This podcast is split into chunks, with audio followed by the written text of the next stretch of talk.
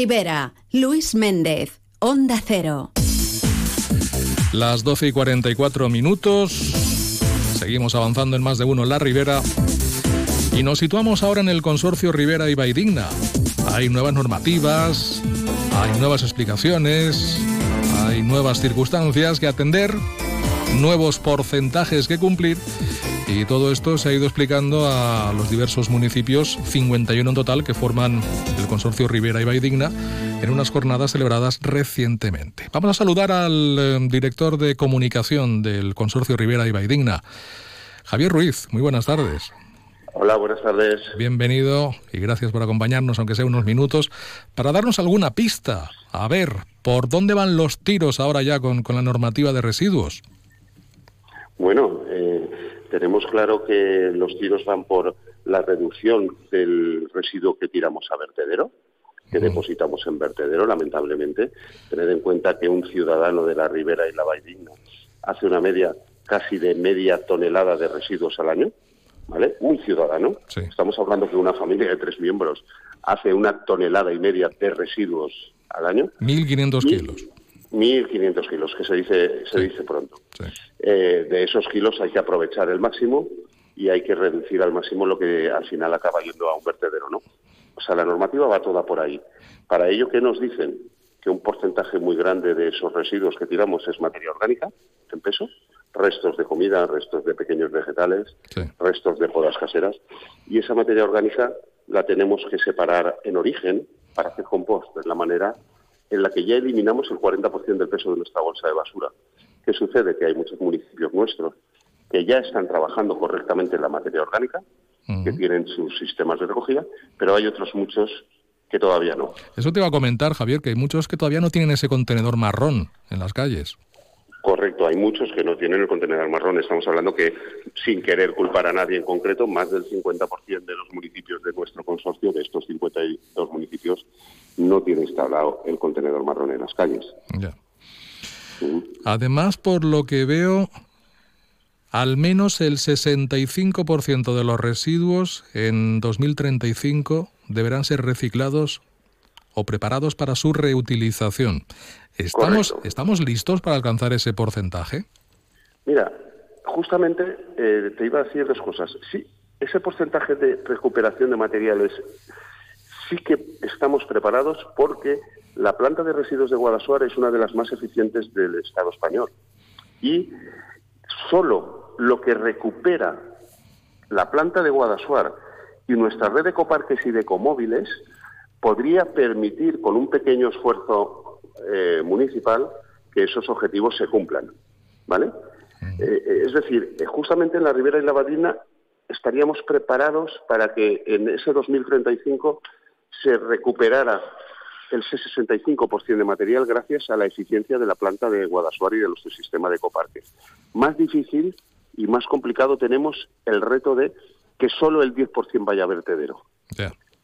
Porque ten en cuenta que estamos diciendo que si recuperamos el 65%, nos queda un 35%.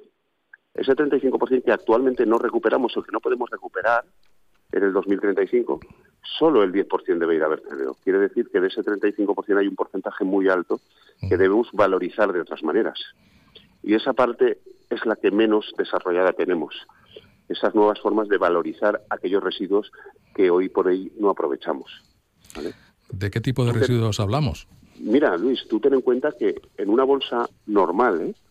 habitual de un vecino de, o vecina de, nuestros municipios, de la Ribera, de Alcira, por ejemplo, que estás tú, eh, el 10% de la bolsa gris, casi hoy en día, es residuo textil inutilizable que la gente tira al contenedor de resto. Un 10% ¿eh? de la Un 10%. Ojo, porque ese residuo, cualquier textil debe de ir al, al ecoparque.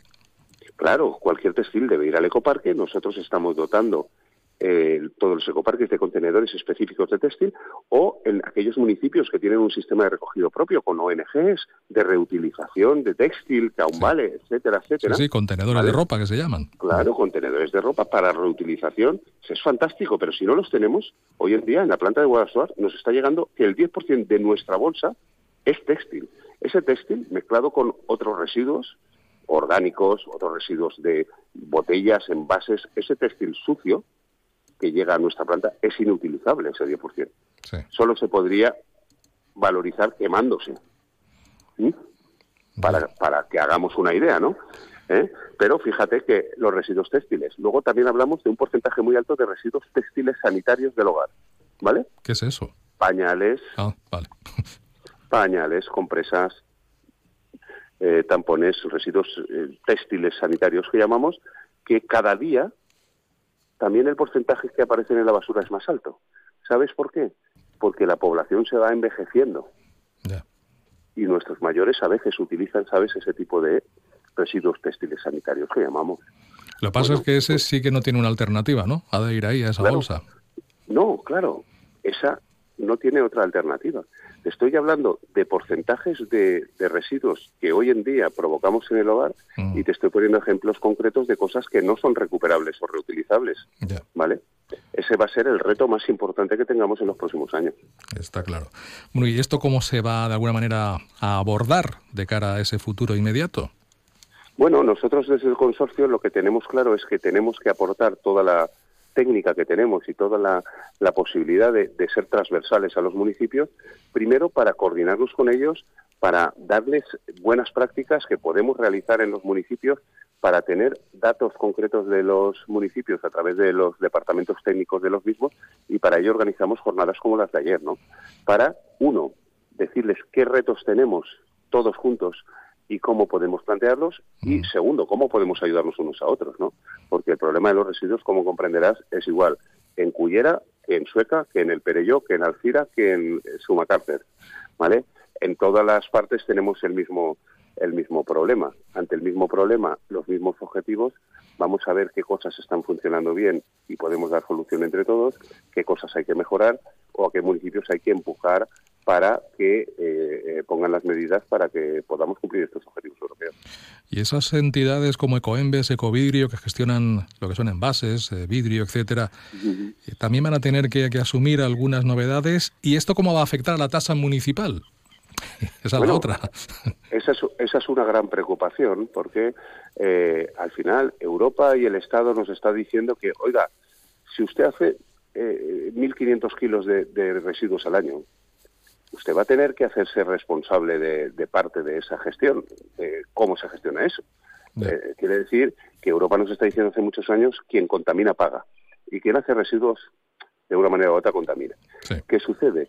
Que del mismo modo el que más recicle tiene que ser compensado y tiene que ser compensado a través de nuestra red de ecoparques y ecomóviles. Ya tratamos de bonificar en 200.000 euros a la gente que viene a depositar residuos allí, pero es cierto que al final la, la, factura va subiendo.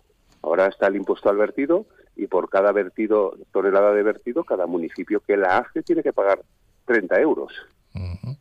¿Vale? Pongamos un municipio como Alcira, con las toneladas de residuos que puede hacer al año, todo lo que vaya a vertedero va a pagar 30 euros el Ayuntamiento de Alcira. Al final eso va a ir contra los ciudadanos de una manera u otra. Con lo cual, vamos a tener que ponernos todas las pilas para que ese porcentaje sea el menor posible y que nuestra gestión sea eficiente medioambientalmente, por supuesto, y también eficiente económicamente. Bueno, pues nos hacemos una idea. Eh, cada vez se va apretando un poquito más en este sentido desde la normativa que nos llega también desde la Unión Europea y, el consorcio de ponerse al nivel que toca y, bueno, pues poquito a poco, poquito a poco. Bueno. Ya haya estado esa jornada para informar a, a todos los municipios implicados, que no son pocos. Javier Ruiz, pues muchas gracias por contárnoslo, muy amable. Muchísimas gracias a vosotros. Hasta la próxima. Que vaya bien. Adiós.